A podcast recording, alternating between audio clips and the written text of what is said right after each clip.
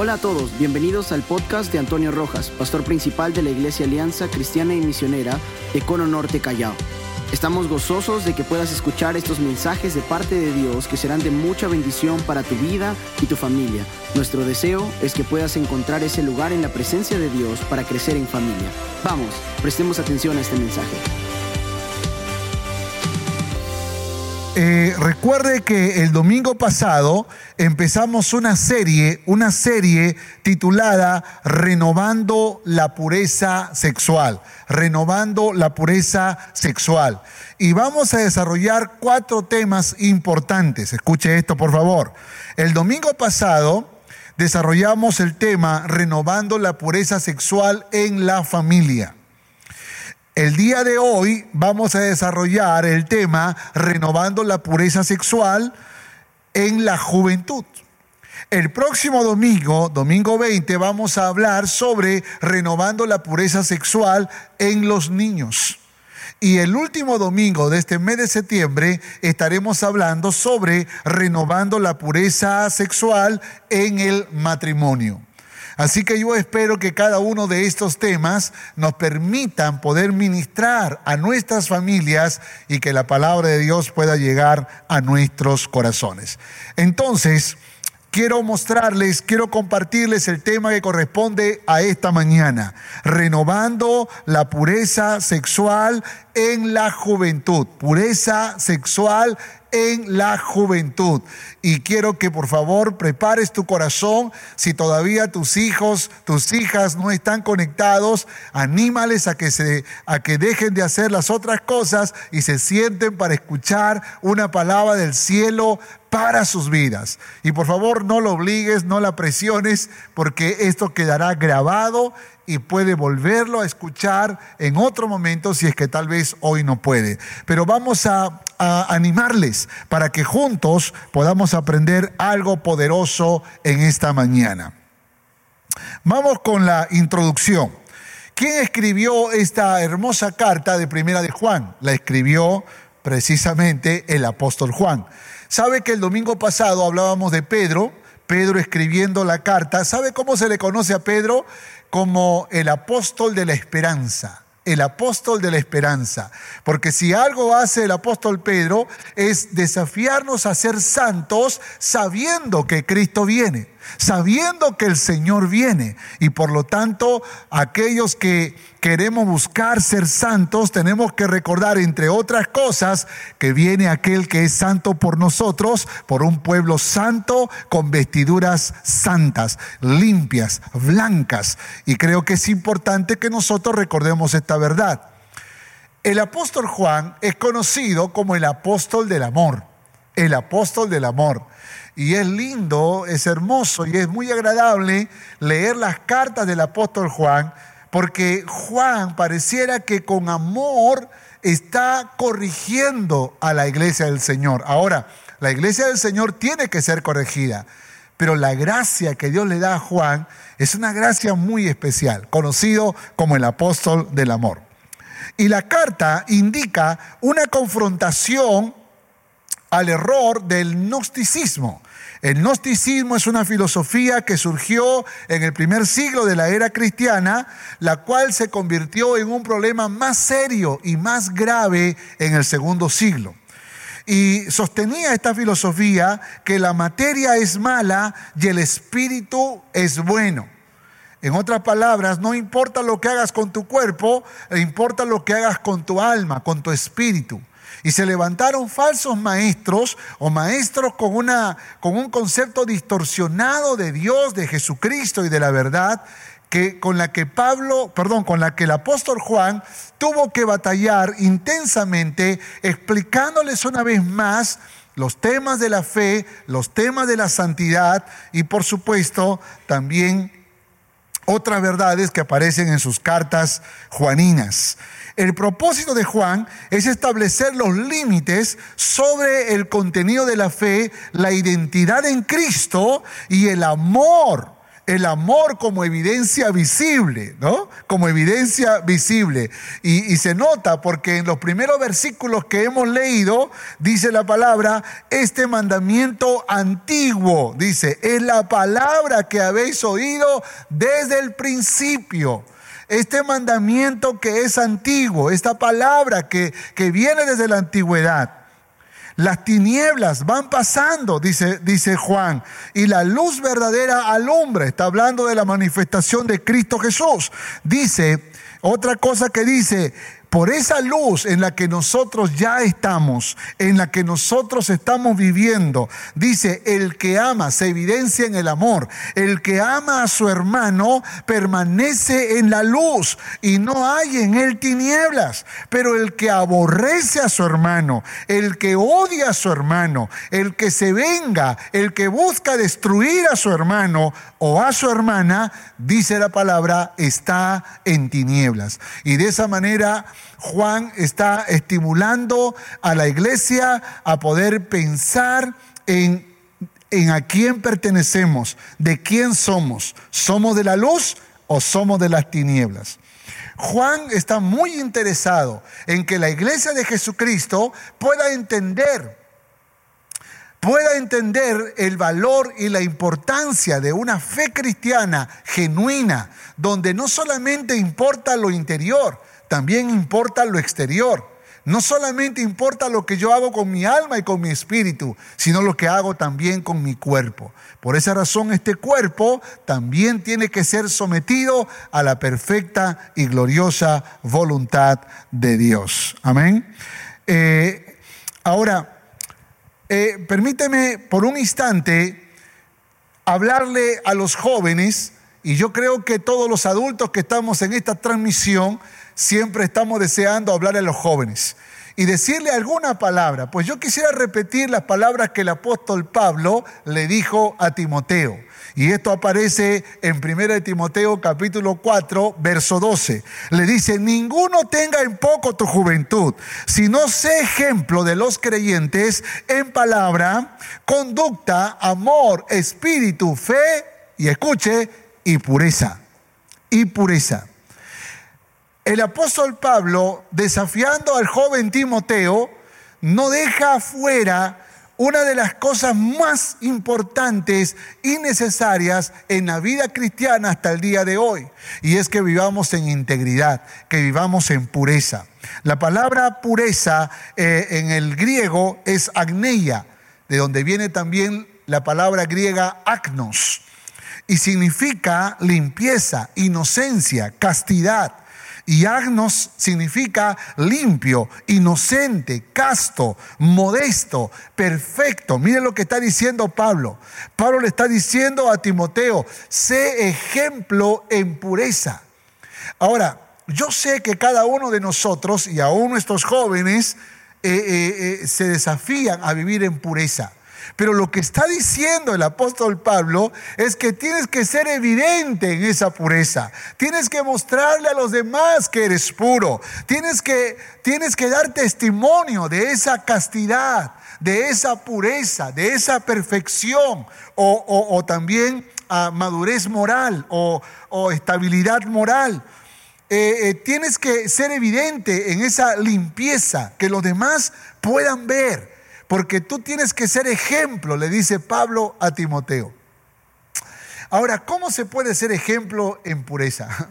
¿Cómo, cómo, cómo, se, ¿Cómo se puede ser ejemplo en pureza?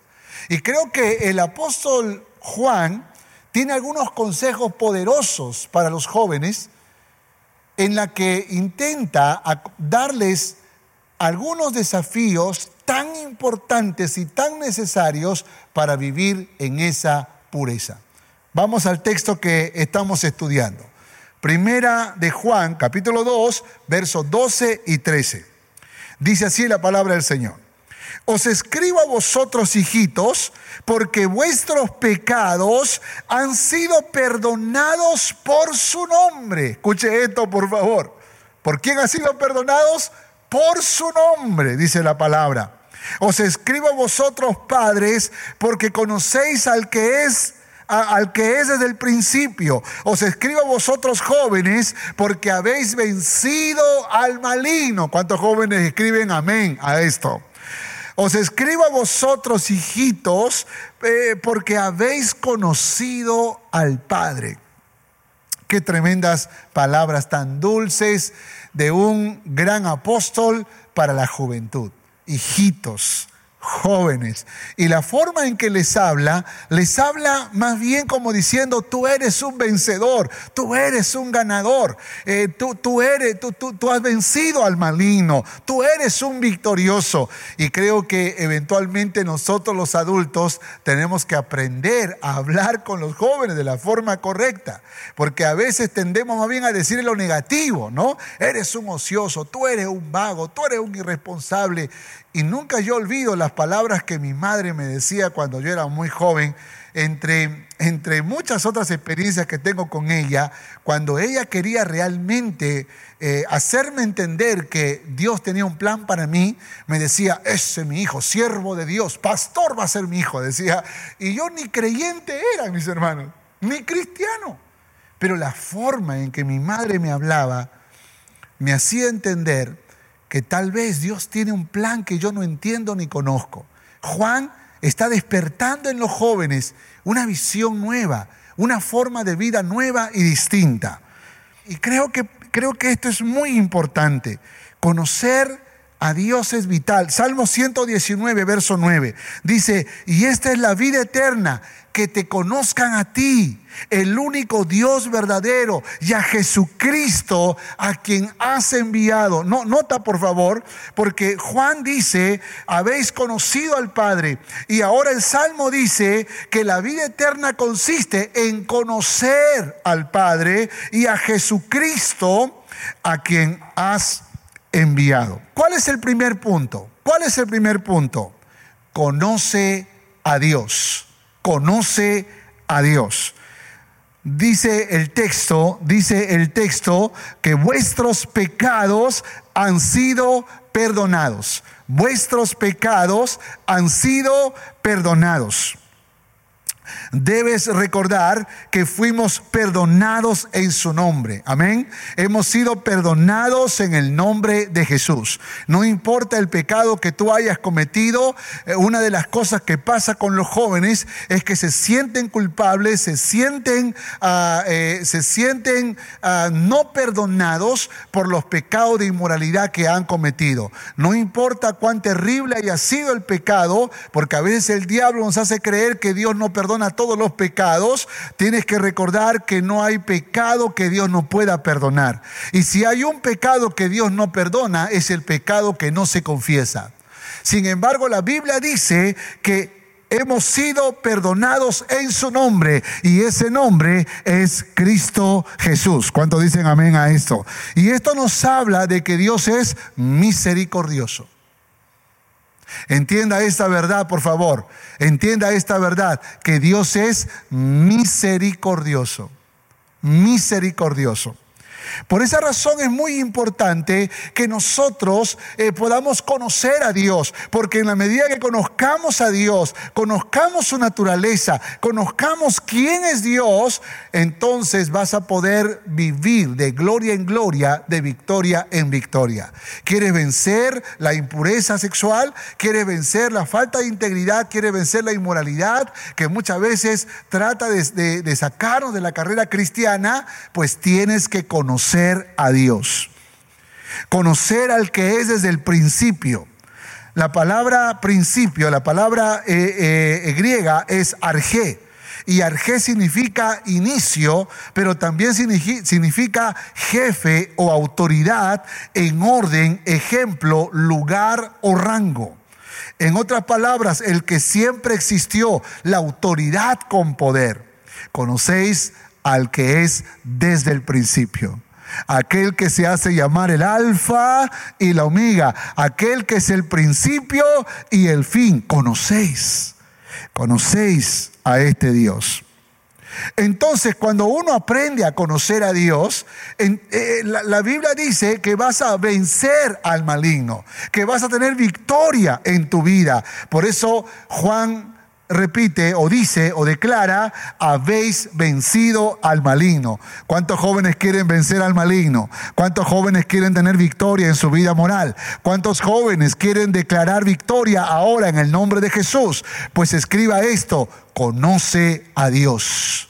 Conoce a Dios y ponlo como un desafío, como una declaración, no solo para tu propia vida, sino para los demás. Conoce a Dios aquel que es del principio.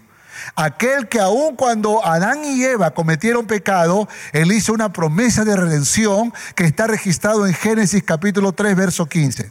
Es decir, Él ha prometido, Él ha prometido que va a redimir la humanidad. Y esto se cumplió con la obra de Jesucristo en la cruz del Calvario. La palabra maligno, bueno, antes vamos a hablar de vencido habéis vencido. Esta palabra griega es nikao, que significa subyugar, subyugar al maligno, someter al maligno. Eso es, eso es ah, vencido. Tener el poder y la autoridad para someter al maligno. Nikao, de donde viene la palabra Nike o Nike. Ustedes conocen las marcas de zapatillas Nike, pues precisamente es una palabra griega que significa victoria. Victoria.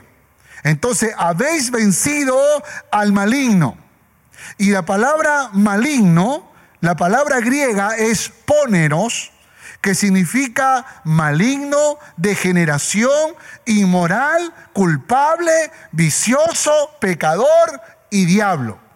Es decir, el maligno no solo es Satanás, cuando la Biblia dice habéis vencido al maligno, lo que está diciendo es que has vencido cualquier seducción, cualquier tentación, cualquier ofrecimiento, cualquier engaño, cualquier astucia, sea del mismo Satanás o, de, o de alguna persona o de tu propio corazón. Habéis vencido, habéis vencido en su nombre, en el nombre de Jesús. Subyugar nuestros deseos inmorales, someter cualquier tipo de oferta que no glorifique el nombre de Dios y finalmente someter al mismo Satanás en el nombre de Jesús. Esto se puede lograr cuando tú y yo conocemos a Dios. Cuando tú y yo conocemos a Dios. Qué tremendo, qué tremendo conocemos a Dios. Entonces tenemos, tenemos que ser capaces de poder someter al maligno. La palabra griega poneros viene de la raíz ponos, que significa angustia, dolor. Dígame si algunas veces la angustia y el dolor no nos ha llevado por un camino pedregoso. Sin embargo, Dice la Biblia que cuando conocemos a Dios podemos someter aún la angustia, podemos someter el dolor, podemos someter la, eh, eh, eh, eso que tú estás sufriendo, eso que te quiere quitar la felicidad, que te quiere quitar la alegría. En el nombre de Jesús, conociendo al Padre perfecto, tú puedes someter todo aquello que intenta arruinar tu paz y tu felicidad. ¿Cuánto dicen amén a eso? Habéis conocido al Padre. Habéis conocido al Padre, dice Juan. Ginosco es la palabra griega que significa reconocer, entender, tener. Y qué importante es que nosotros, como iglesia del Señor y jóvenes, que puedan conocer a Dios. Eh, yo amo mucho a los jóvenes y a veces me paso algunas bromas con ellos, pero déjame decirte algo que le pasa a los jóvenes en general. Y no importa si son de Perú, de Estados Unidos, de Australia o de cualquier parte del mundo o de una ciudad de, dentro de, de fuera de la capital. Pero los jóvenes tienden a buscar la música y no es malo, no es malo escuchar música, pero yo creo que muchas veces perdemos tiempo dejando de conocer a Dios. Si tú quieres tener pureza sexual en tu vida, si tú quieres vivir en integridad, si, tú quieres tener una pureza que, que, realmente te haga vivir de gloria en gloria, de victoria en victoria, es necesario que conozcas a Dios. Tienes que conocer a Dios. Y eso es lo que Juan está diciendo. Aunque tal vez no lo dice como yo gritando. Él dice, hijitos míos. Ah, yo quisiera decirle así también. Hijitos míos, papito lindo, conoce a Dios. Conoce a Dios. Y ese es el reto que tenemos como iglesia y aún para nuestros jóvenes. Conoce a Dios. Así como conoces artistas cristianos, cantantes cristianos, mucha música cristiano, también cristiana, también tienes que conocer al Dios maravilloso que en él hemos sido perdonados, aquel que es el alfa y el omega, aquel que es todopoderoso y que nos da la victoria en el nombre de Jesús. ¿Cuánto dicen amén? Dale un fuerte aplauso a aquel que nos da la victoria. Aleluya. Aleluya. Primera de Juan, Primera de Juan, capítulo 2, verso 14 y 15. Primera de Juan, capítulo 2, verso 14 y 15. Dice, os he escrito a vosotros padres, porque habéis conocido al que es desde el principio. Os he escrito a vosotros jóvenes, porque sois fuertes. Me gusta la forma en que Juan habla os he escrito a vosotros jóvenes porque sois fuertes y la palabra de Dios permanece en vosotros y habéis vencido al maligno. Una vez más, no améis al mundo ni las cosas que están en el mundo, porque si alguno ama al mundo, entonces el amor del Padre no está en él. Permaneced, dice, eh, y la palabra de Dios permanece en vosotros. Nota, nota que en medio de esta porción, Juan dice algo poderoso, algo poderoso, permaneces en la palabra de Dios. Ahora sí, el Salmo 119, verso 9, mira lo que dice, ¿con qué limpiará el joven su camino? Con guardar tu palabra. ¿Con qué limpiará el joven su camino? Con guardar tu palabra. ¿Se, ha dado cuenta que la palabra ahora empieza a, tomar un lugar importante? Porque si tú y yo queremos tener victoria en nuestra vida moral, y en especial a nuestros jóvenes, no solo tienes que conocer a Dios, sino que tienes que conocer la palabra de Dios. Tienes que conocer la palabra de Dios. Y voy a usar la misma palabra, el mismo texto, así como está, para que tú lo recuerdes. El primero, conoce a Dios, pero el segundo, permanece en la palabra. Permanece en la palabra. Importante, ¿verdad? Pablo, eh, Juan dice, porque sois fuertes, porque sois fuertes. La palabra fuerte viene del griego isjuros, que significa enérgico, vigoroso. Otra versión va a decir porque están siendo fuertes. Me gusta esa traducción. Porque están siendo fuertes. Es decir, una forma prolongada del verbo. En otras palabras, están constantemente, permanentemente fuertes. Eso es lo que está diciendo Juan. Está diciendo Juan, os escribo a ustedes, ¿no? Porque ah, ah, eh, están constantemente, permanentemente fuertes, dice, a los jóvenes.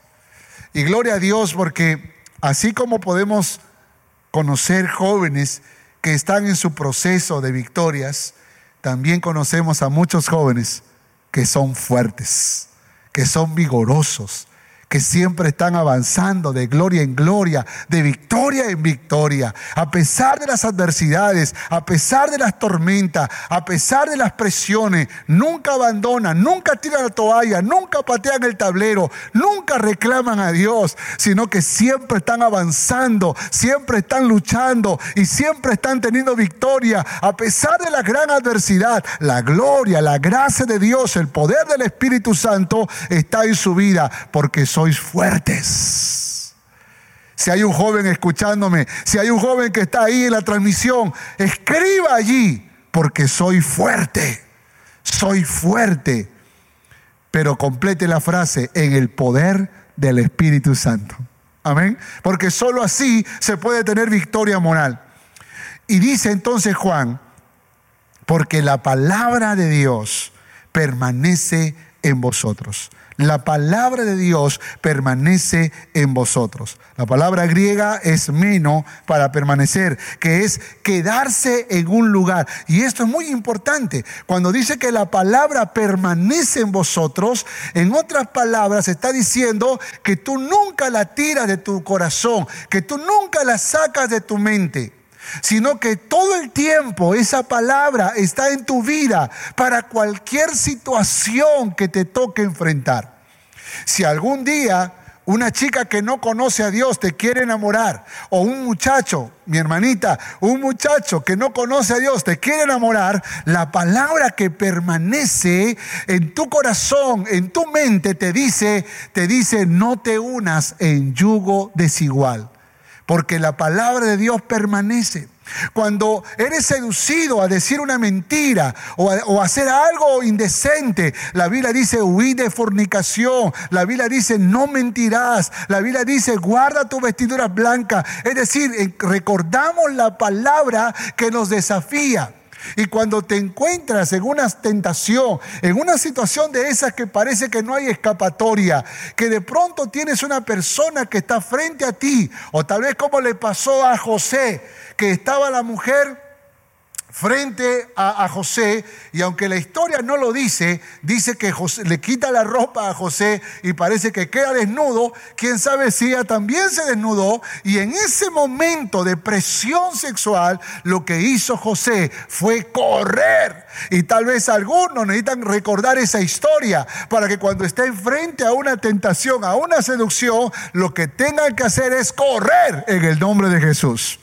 Y eso no es cobardía, eso es valentía.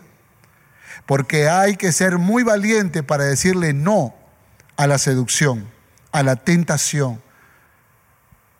¿La palabra permanece en tu corazón? ¿La palabra permanece en tu mente?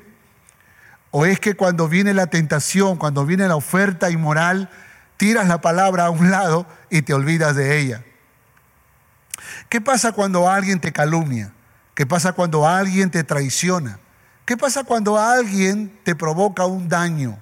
Cuando alguien dice algo que te ofendió, que hirió tu alma, tu corazón.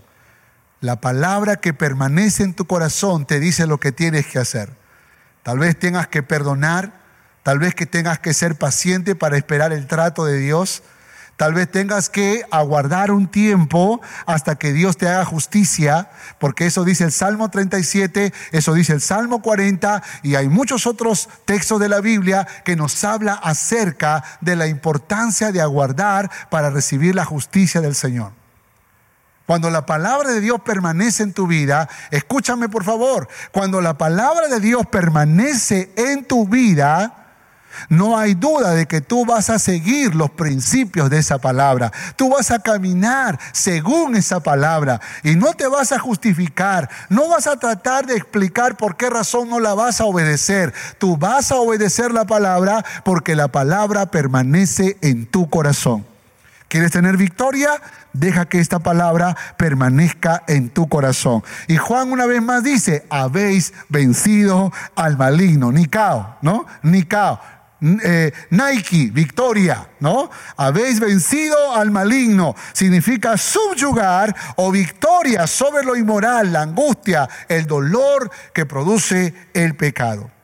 Y Juan dice entonces, cuando la palabra permanece en tu corazón, entonces tú no amas el mundo. No améis al mundo. No amas el mundo. Es interesante, pero la palabra que usa Juan aquí es agapao, de donde viene la palabra ágape. O sea, hay tal cosa como que nosotros podríamos conectarnos con el mundo amando al mundo así como antes pudimos amar a Dios. Y eso es triste, pero lamentablemente la iglesia en su historia tiene muchos cristianos en quienes la palabra ha permanecido en su corazón, pero hay otros cristianos que fueron un tiempo y luego se apartaron de los caminos de Dios. Y así como en una época amaron a Dios con toda su alma, su mente y su corazón, por alguna razón deciden amar el mundo y sus placeres. Juan dice, si la palabra permanece en tu corazón, no améis al mundo. No améis al mundo. Es decir, amar en un sentido social o moral. Y este mundo, la palabra griega es cosmos, que habla de universo, de mundo. Aquí es un mundo pero en el sentido moral. No ames la moral de este mundo. Esa es la, esa es la palabra que Juan trata de decirle. No ames la filosofía de este mundo. No ames la forma de pensar y de vivir de este mundo. Porque lamentablemente este mundo llama a lo bueno malo y a lo malo llama bueno. Y por esa razón existe lo que se llama la fornicación. ¿Sabe que la fornicación es el pecado es el pecado sexual que los jóvenes cometen antes del matrimonio. Y la Biblia lo llama pecado. La Biblia lo llama pecado. Y es más, cuando la Biblia habla acerca de la santidad, es que ni siquiera se debería mencionar la palabra fornicación, ni siquiera deberíamos pensar en esto sino en lo bueno, en lo amable, en lo justo, en lo santo, en lo puro, en lo honorable. Pero también es verdad que hay jóvenes cristianos que cayeron en fornicación. ¿Y usted sabe por qué?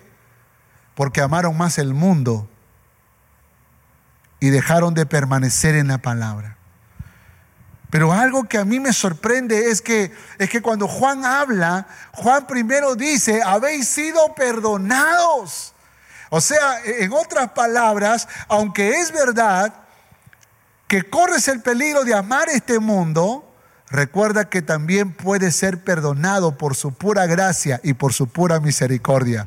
Porque así como la Biblia habla de que debemos ser santos, también esta palabra nos dice que el que confiesa su pecado y se aparta, alcanzará misericordia. Yo soy el que borro tus rebeliones por amor de mí mismo y no me acordaré más de tus pecados. Que Dios como tú, que echa la maldad a lo más profundo del mar y nunca más se acordará de ellas. Si tu pecado fuere como la grana, serán emblanquecidos. Y si fueren rojo como el carmesí, vendrán a ser como blanca lana. Si confesamos nuestros pecados, Él es fiel y justo para perdonar todos nuestros pecados y limpiarnos de toda maldad. Todo esto es palabra de Dios. Y tenemos que ser capaces de poder creer la palabra, que así como nos reta a la santidad, también nos hace recordar que si hemos caído, abogado tenemos para con el Padre a Jesucristo nuestro Señor. ¿Cuántos dicen amén a eso? Permanece en la palabra. ¿Quieres tener victoria? Permanece en la palabra. Vamos ahora a Primera de Juan, capítulo 2, verso 16 y 17. Dice así la palabra del Señor, porque todo lo que hay en el mundo, los deseos de la carne, los deseos de los ojos, la vanagloria de la vida, no proviene del Padre, sino del mundo. Y el mundo pasa y sus deseos, pero el que hace la voluntad de Dios permanece para siempre. ¿Cuántos dicen amén? ¿Cuántos escriben amén a esta verdad? Sabe, sabe, una, una, una de las cosas que yo entiendo es que Juan está diciendo elige, elige, pero tienes que recordar que el mundo tiene deseos y tiene vanagloria, pero tienes que recordar que si tú quieres ser un verdadero hijo de Dios, una verdadera hija de Dios, tendrás que decidir, tendrás que elegir. Quiero que leas Eclesiastés capítulo 11, verso 9. Dice, alégrate joven en tu juventud y toma placer tu corazón en los días de tu adolescencia y anda en los caminos de tu corazón y en la vista de tus ojos. Pareciera como que es una licencia para que tú hagas lo que tú quieres. Pero mira lo que dice la palabra, pero sabe que sobre todas estas cosas te juzgará Dios. En otras palabras, tú decides, tú vas a elegir. Será es tu vida y tú vas a tomar las decisiones. Dios pondrá delante de ti la vida y la muerte, la bendición y la maldición. Escoge para que vivas tú y también tu descendencia futura. Pero aunque tú eres quien toma la decisión, hay una cosa muy importante que tienes que recordar, que un día todos seremos juzgados. Aunque tenemos un libre albedrío que nos da la capacidad de poder decidir, eso no significa que un día Dios se mostrará a nosotros como juez. Y la Biblia nos revela que los cristianos enfrentaremos un juicio que se llama el gran tribunal de Cristo o el tribunal de Cristo. Y toda la humanidad que no conoció a Dios enfrentará un juicio que se llama el gran trono blanco. Y en esos juicios recibiremos recompensas, galardones y castigo, según sea el, lugar donde seamos juzgados. Y por supuesto, nadie piensa en esto, porque si hoy declaramos algo, es que Dios es un Dios de misericordia, pero un día juzgará a los vivos y a los muertos. Eso es lo que está tratando de decir Salomón. Sin embargo, aquí está el consejo. Tercero, ¿quieres tener victoria? Elige con inteligencia y sabiduría. Elige con inteligencia y sabiduría. Entonces Juan pone sobre, sobre la mesa y dice, aquí están los deseos del mundo, los deseos de la carne, los deseos de los ojos y la vanagloria de la vida. Esto es lo que el mundo te ofrece, no es más. Satisfacción de tu carne, satisfacción de tus ojos y la vanagloria, la vanidad de la vida. La palabra deseo en griego se traduce como ah, codicia, como concupiscencia. De tal manera que lo que está diciendo es que sin Dios, lamentablemente, no tenemos una conciencia de la moral. Y eso es lo que el mundo te ofrece. Por eso es que el mundo se confunde al punto que a lo malo llama bueno y a lo bueno llama malo. Sin embargo, sin embargo, frente a esta realidad, Juan dice una poderosa verdad y dice, el mundo y sus deseos pasa. El mundo y sus deseos pasa. La palabra griega, escuche esto por favor, la palabra griega es una palabra compuesta. Para, que significa junto, junto a, o dar contra, o arremeter, y hago, que significa arrastrar y sacar. Entonces el mundo pasa y sus deseos. Y cuando pasa, arrastra a todo aquel que se apega a ellos. Por esa razón, en la sociedad en que vivimos, los matrimonios no duran para toda la vida. Por esa razón, la pureza no se interpreta de la forma correcta. Por esa razón, el significado del amor se confunde con ilusión y compasión. Por esa razón, lamentablemente el, el, relativismo predomina en la forma de pensar y en la forma de vivir de los jóvenes y son arrastrados por esta corriente. Y son arrastrados y llevados por esta forma equivocada de vivir. Y Juan dice, el mundo y sus deseos pasan, porque, porque ese deseo que hoy el joven tiene, ese placer y ese disfrute, escúchame joven, no dura para siempre, no dura para toda la vida. Eh, eh, por eso, por eso eh, eh, eh, Salomón, cuando escribe en el libro de Eclesiastés, él, habla de eso, no sea que lleguen los días en que digas, no tengo en ello contentamiento, ya no disfruto como antes, y está hablando que llega el día de la adultez, el día de la vejez, y esas cosas que tú disfrutabas, esos placeres de la juventud, ya no lo puedes disfrutar y ahora te toca vivir una soledad, una confusión, una crisis, un caos que te lo queremos evitar. Entonces Juan dice, el mundo y sus deseos pasan. Si tú eres de los jóvenes que eres seducido por un vicio o por el pecado sexual, por la inmoralidad, por el consumo de pornografía, créeme, van a llegar un momento donde te vas a hastiar de esas cosas y pareciera como que eh, simplemente te arrastró el mundo y pasó. Y lo más triste es que no logras algo importante y poderoso que Dios quiere hacer en tu vida y que lo revele en el verso en el, en el texto siguiente. Pero el que hace la voluntad de Dios permanece para siempre. El que hace la voluntad de Dios permanece para siempre. Oiga, déjeme explicarle eso. El permanece para siempre, eh, la palabra griega aquí es ayón, que tiene que ver con el tiempo, la era, en este tiempo y en esta era. Cuando dice que el que hace la voluntad de Dios permanece para siempre, está diciendo permanece en este tiempo. Es decir, permanece en esta era. Ahora, ¿cómo, ¿cómo yo puedo permanecer en esta era si yo solo puedo vivir hasta los 80 años y luego morir?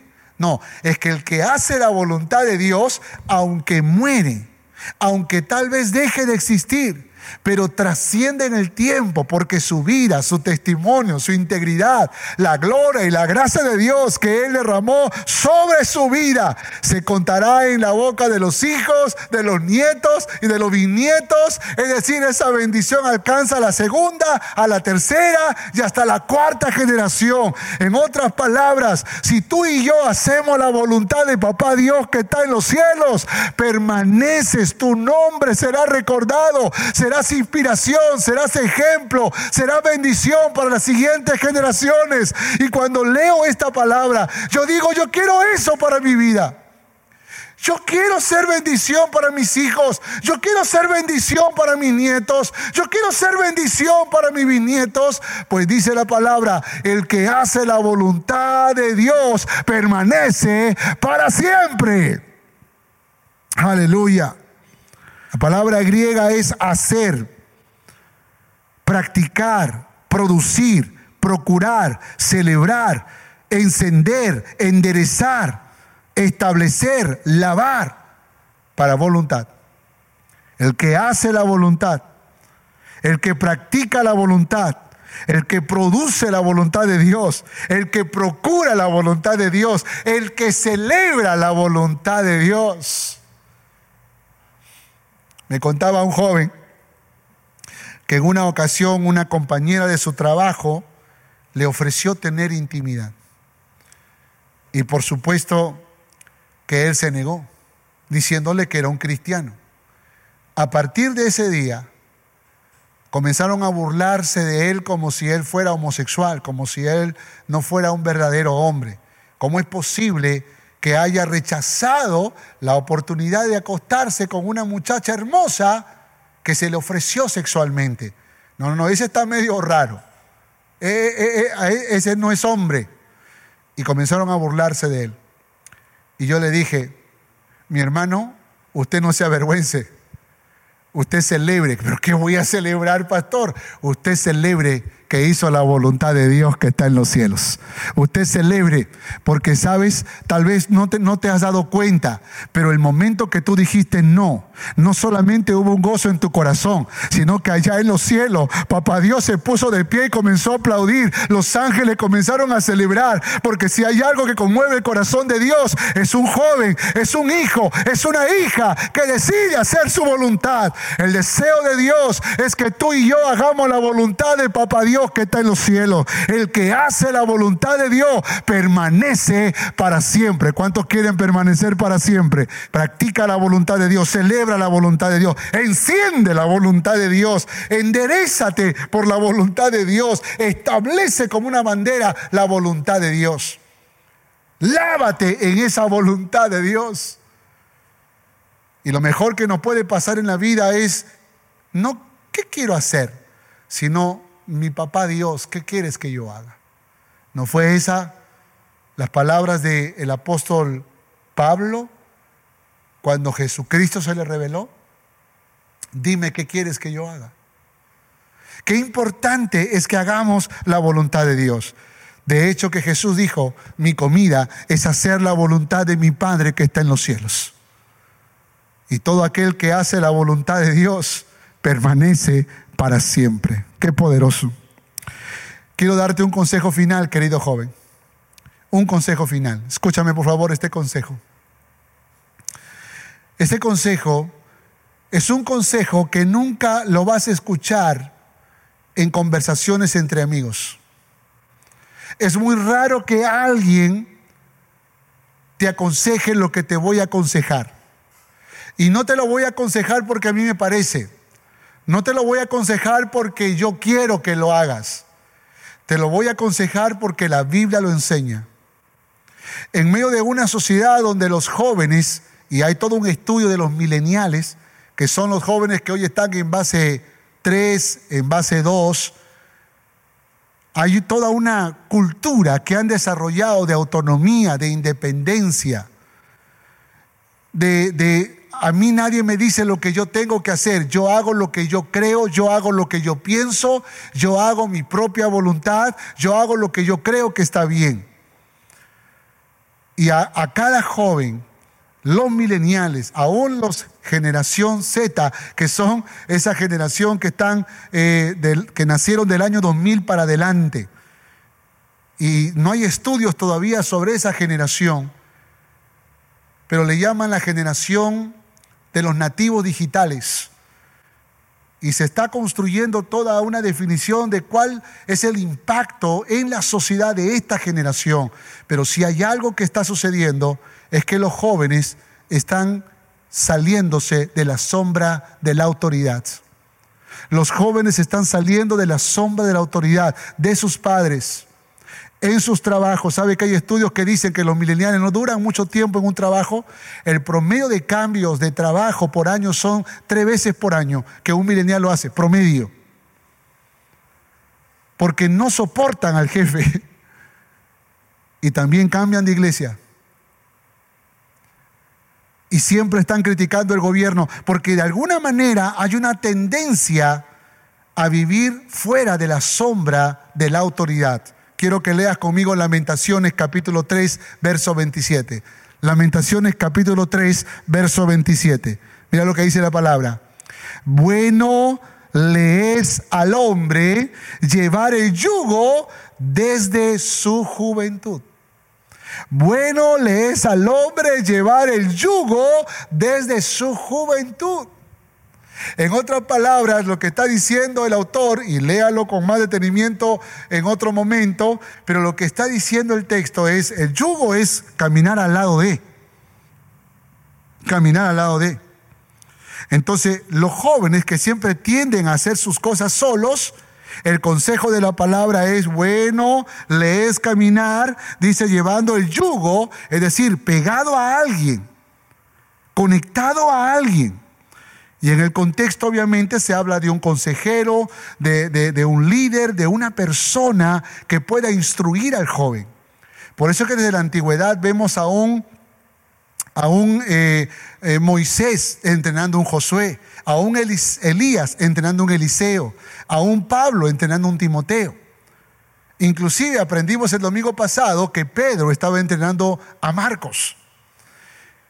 Y aquí entonces encontramos que la palabra del Señor recomienda a los jóvenes que caminen en yugo con alguien que pueda criarlos, que pueda formarlos, que pueda forjarlos. Porque aún las injusticias que te puede hacer el papá, la mamá, el jefe, las cosas que te toca vivir, sirven para forjar el carácter, sirven para ordenar tu vida, sirven para enseñarte humildad. Y por supuesto, paga la redundancia, se requiere humildad. Un texto más, Primera de Pedro. Primera de Pedro capítulo 5, versos 5 y 6. Primera de Pedro capítulo 5, versos 5 y 6. Dice, igualmente jóvenes, escuchen jóvenes, igualmente jóvenes, están sujetos a los ancianos Y los ancianos eran los líderes de ese tiempo. Estad sujetos a los ancianos y todos sumisos, dice la palabra, unos a otros, revestidos de humildad, porque Dios resiste a los soberbios y da gracia a los humildes. Humillados bajo la poderosa mano de Dios para que Él los exalte cuando fuere el tiempo. Y este es mi consejo, amado joven.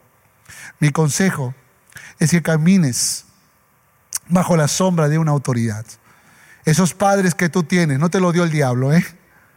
Te lo dio Dios. Esas autoridades que tienes en casa no fue producto de la casualidad. Dios movió circunstancias para que ellos sean tus autoridades. Y el país en que vivimos, con los gobernantes que tenemos, tampoco no fue una casualidad, no fue un error de Dios. Porque alguien podría decir, ah, yo debía haber nacido en, qué sé yo, en Austria o en Australia o en, o en Estados Unidos. No, no, no. No fue casual que nacieras aquí, en Lima, Perú. Dios te puso autoridades y hay que aprender a caminar bajo la sombra de la autoridad mientras se camine en los principios de la palabra. Y Dios también te dio jefes en tu trabajo al cual tienes que aprender a obedecer, a menos que te obligue a negar la fe, tu fe en Cristo Jesús. Y más aún cuando tienes pastores y líderes que intentan mentorearte y ayudarte. Y este es mi consejo, escucha, escucha la sabiduría que hay en sus vidas, escucha la sabiduría que hay en sus corazones. Tal vez seas librado de cualquier problema de inmoralidad. Conclusión. ¿Conoces a Dios? ¿Amas a Dios? Segunda pregunta, ¿estás permaneciendo en la palabra? Tercera pregunta, ¿estás eligiendo con inteligencia y con sabiduría? No los deseos de la carne, ni de los ojos, ni la vanagloria de la vida, sino escoger hacer la voluntad de Dios. Pues déjame decirte algo. Hay una cosa maravillosa que dice, que dice el apóstol Juan, capítulo 2, verso 8. Sin embargo, os escribo un mandamiento nuevo, que es verdadero. ¿Sabe cuál es el mandamiento nuevo? Que nos amemos, que tengamos compasión y misericordia aún de aquellos que nos hacen daño, que nos hacen mal. Y dice sin embargo, se escribe un mandamiento nuevo que es verdadero en Él y en vosotros, porque las tinieblas van pasando y la luz verdadera ya alumbra. Dígame, ¿quién es la luz? ¿Quién es la luz? Cristo Jesús. Cristo Jesús. Si dejas que Cristo alumbre tu vida con su palabra y su Espíritu Santo, podrás tener victoria y vida abundante. Las tinieblas van pasando y su luz se va manifestando, su gloria se va manifestando en tu vida, en tu corazón. Y eso es lo que yo quiero para mi propia vida. Cuando yo llegué a los pies de Cristo, yo sabía que Dios tenía que ordenar mucho en mi corazón. Yo sabía que Dios tenía que sanar. Yo sabía que Dios tenía que restaurar. Yo sabía que Dios tenía que arreglar muchas cosas en mi mente. Era como una casa sucia, abandonada, desordenada. Y el Señor Jesús, con su inmenso amor, comenzó a ordenar toda la casa, comenzó a limpiar toda la casa, cada habitación de esa casa. Comenzó a pintarla, la embelleció, la puso hermosa, le puso cortina, la decoró tan bella, tan hermosa. Y la luz de su gloria comenzó a inundar esta casa.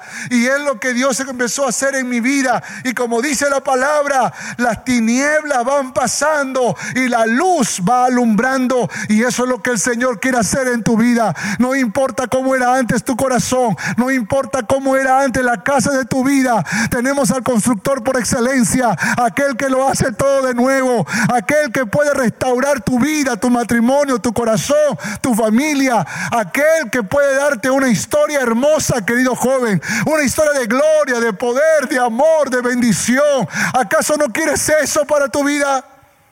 Deja que Cristo no solo sea tu Salvador, deja que Él sea el Señor de tu vida. Y vamos a pedirle a Dios que Él sea esto para nosotros. Amén. Vamos a orar. Si tú todavía no le has entregado la vida a Jesús, ríndele tu corazón al Rey de Reyes, Señor de Señores. Deja que Él opere en tu corazón. Deja que Él te limpie, te ordene, te salve, te santifique. Él lo puede hacer. Él murió en una cruz por ti y derramó hasta la última gota de su sangre para que tengas vida y vida en abundancia. Si tú quieres rendirle tu corazón al Señor, repite esta oración. Vamos, dile, Señor Jesús,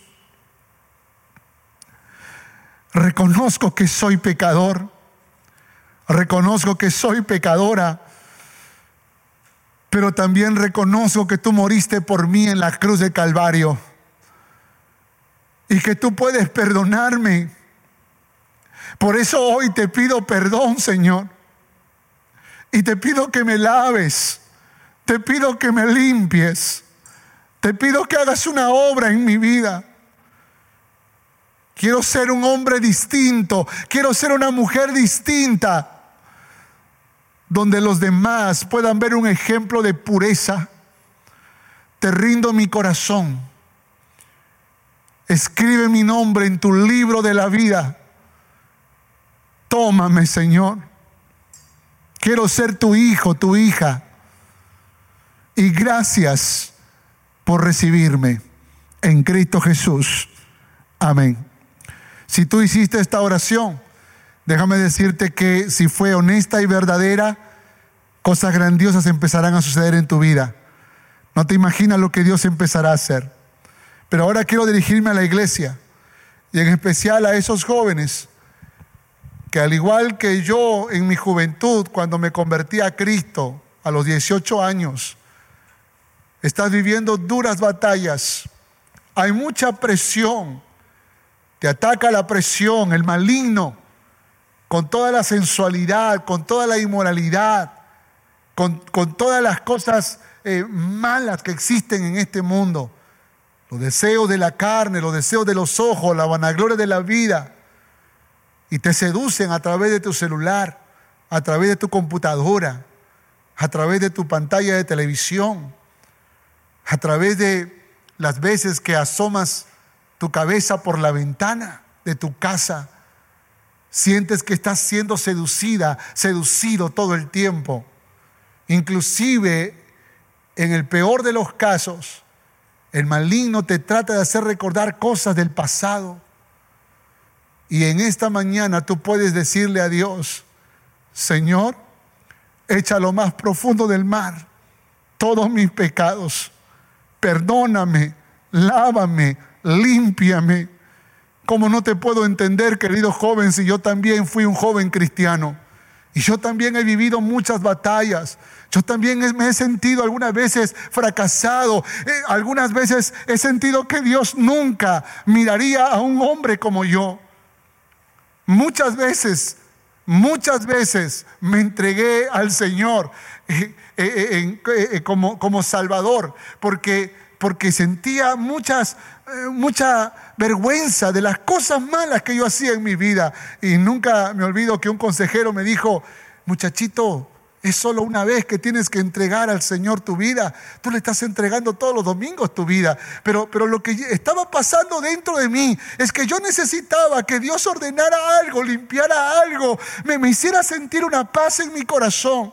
Y no fue sino hasta que cuando conocí verdaderamente a Dios, Aprendí a permanecer en la palabra y a elegir inteligente y sabiamente. Escúchame, joven. Muchas veces yo pensé que Dios no me elegiría ni siquiera para ser un servidor en su reino. Muchas veces de rodillas llorando le decía a Dios, Señor, no soy digno ni siquiera de ser un servidor. Nunca voy a olvidar en un campamento me pegué a una gran roca en ese campamento y mientras abrazaba esa roca pensando que Jesucristo, la roca, le decía, Señor, no soy el mejor joven, pero quiero servirte, Señor. Y quiero hacerlo con manos santas, con un corazón limpio. Y el Señor me regaló muchas promesas en ese campamento de perdón, de misericordia y de nuevas oportunidades. Y hoy vengo a revelarte a ese Dios maravilloso, a ese Dios que perdona, a ese Dios que olvida tu pecado, a ese Dios que te da una nueva oportunidad. Y tal vez el diablo te lo va a hacer recordar. Tal vez la gente a tu alrededor te hará recordar tu pasado. Pero cuando el diablo te haga recordar tu pasado, tú vale recordar su futuro, porque él sí irá al lago de fuego y azufre y será condenado para siempre. Pero tú y yo, por haber recibido a Cristo en el corazón como Rey y Señor, por haber decidido hacer la voluntad de nuestro Padre que está en los cielos, permaneceremos para siempre. Y no solo aquí, sino también en la eternidad. ¿Cuántos dicen amén? Si tú quieres en esta mañana orar conmigo, acércate al Señor con un corazón humilde y dile, Señor, te pido perdón por las muchas veces que te he fallado. Te pido perdón, Señor, por las tantas veces en que he venido avergonzado delante de ti para pedirte perdón y para pedirte que me limpies. He perdido la cuenta de las muchas veces que lo hice, pero en esta mañana me quiero aferrar a tu promesa, Señor, de que tú perdonas el pecado y lo echas a lo más profundo del mar y nunca más te acordarás de ella, que tú me das una nueva oportunidad para vencer al maligno, para hacer la voluntad tuya y permanecer para siempre. Quiero ser un hombre de Dios, quiero ser una mujer de Dios y me pongo en tus manos para hacer tu voluntad. En el nombre de Jesús. Amén y amén. Esperamos que este mensaje haya sido de bendición para tu vida. Gracias por escuchar este podcast. Si deseas más información, visítanos en www.familiasrestauradas.org. Que Dios te bendiga.